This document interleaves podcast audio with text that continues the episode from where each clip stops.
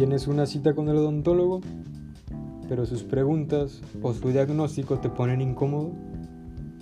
¿O acaso su personalidad elegante no logra curarte esa caries? Todo eso y más en Dientes Audaces.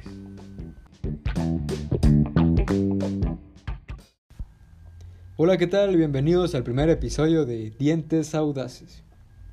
El día de hoy hablaremos de cuáles son las características de la personalidad que debe tener un odontólogo y cómo abordar diversos temas que se vive el día a día en un consultorio. Bueno, comencemos primero hablando sobre la vestimenta y aspecto que debería tener un odontólogo o cualquier personal de la salud, ya que las prendas de vestir tienen la capacidad de simbolizar ciertos aspectos sobre una persona. El vestuario laboral sanitario comprende de diferentes prendas como pijamas sanitarias, gorros, batas y zapatos clínicos.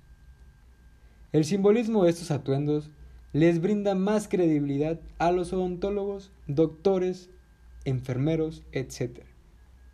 Lo cual les permite ser más persuasivos con sus pacientes. Y bueno, Viene sucediendo lo mismo con su aspecto.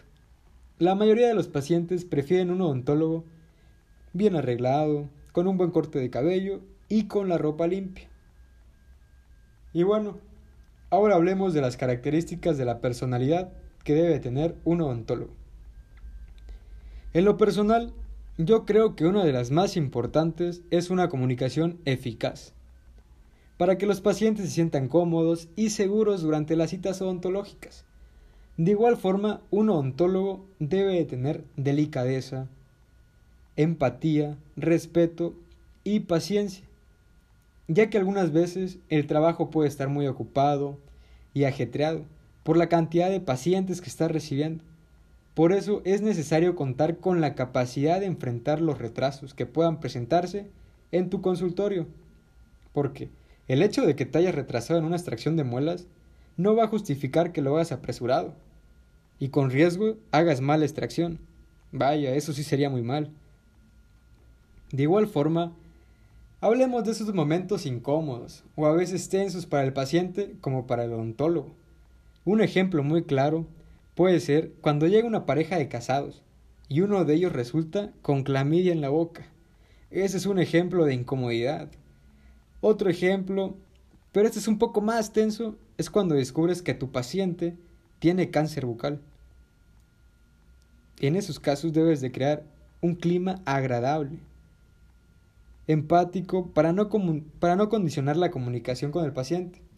Es ahí cuando el odontólogo debe de tener una buena comunicación, delicadeza, respeto para poder darle la noticia. Es preciso informar de forma clara y asertiva y apoyar al paciente. El principal objetivo de este encuentro debe ser comunicar el estado de positividad, valorar el impacto emocional y atender a las demandas inmediatas que puedan surgir. Es aconsejable, como regla general, informar al paciente sobre todos aquellos factores que ayuden a mejorar su situación y no a empeorarla.